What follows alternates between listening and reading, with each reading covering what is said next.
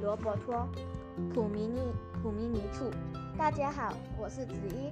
今天我要为你们朗读的是第十一章：是近却远的桥。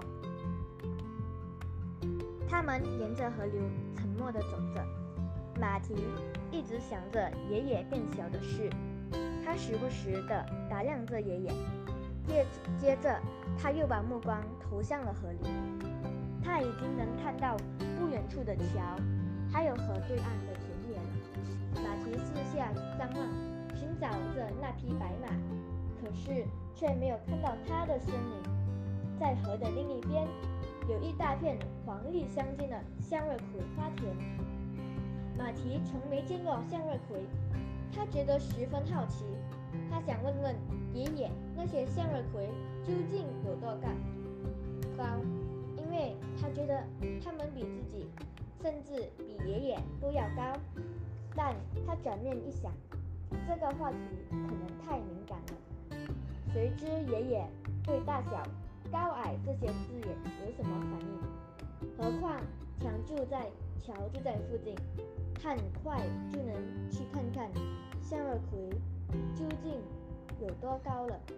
不过，为从来没有见过那些花，马蹄在潜意识里并没有把它们称作向日葵。桥看起来明明很近，可是马蹄和爷爷却怎么也走不到那里。爷爷，桥怎么还是那么远？马蹄问。是呀，为什么会这样？因可能是因为我们太想靠近它了。什么意思？当我们越渴望得到某件东西的时候，我们反而越得不到它。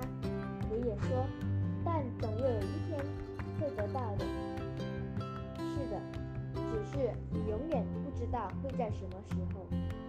马蹄望了乔一眼，在他眼角的余光里，隐约出现了之前那匹白马。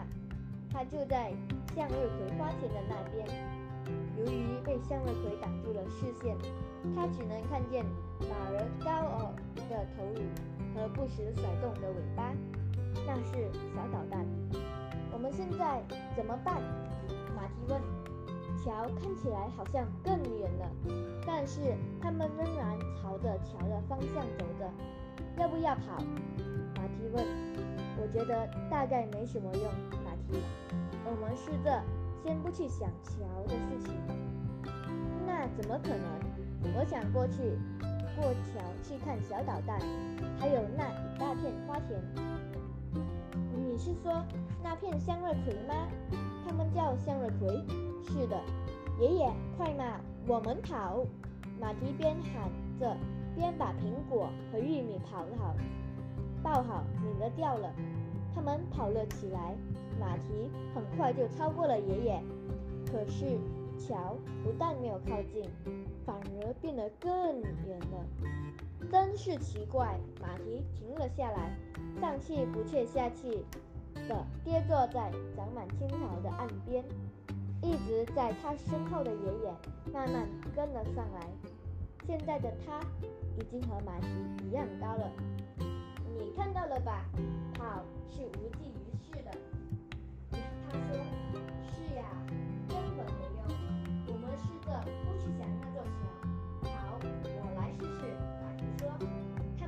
在草地，他们站在原地，尝试不去想过桥这件事。马蹄有时成功了，有时又失败了。每当他成功的时候，桥似乎变得近了一点儿。可是，当他看向河对岸的小导弹，看向那片向日葵花田时，想要过桥的念头就又回到了他的脑海里，爷爷，我看我们是过不了桥了。马蹄有点灰心。你能做到不去想吗？我还行，我在想别的事，这样我就不怎么渴望过桥了。别灰心。我们一定能做到的。他们继续往前走，不过不是为了走进那座桥，而是为了找些别的事来做。集市挺棒的，不是吗？马蹄机灵地转了话题。他们聊着刚才干见了什么，做了什么事。瞧，时而向他们靠近，时而又远去了。最后，他俩不再说话了。马蹄告诉自己，他只想在河边散散步，对桥、马或花都不感兴趣。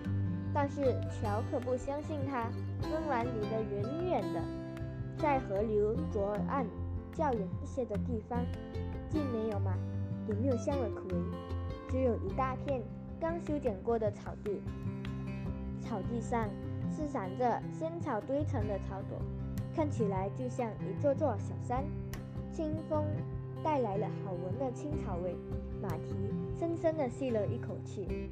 他想，如果加速跑向草垛，再奋力往上一跃，跳进草垛，然后爬出来，再起跑跳出下一个草垛，这种玩法一定很有趣。真可惜，马蹄离着那边草的说：“那里离我们好远，我们到那边去好不好？”马头回过头来望着爷爷，到哪儿去？爷爷问。他正一手扶着栏杆，站在桥头呢。瞧，马蹄兴奋地叫着，立刻就把草地掏在了脑后。他急不可耐地踏上了桥。慢慢走，爷爷说。现在桥可跑不了了。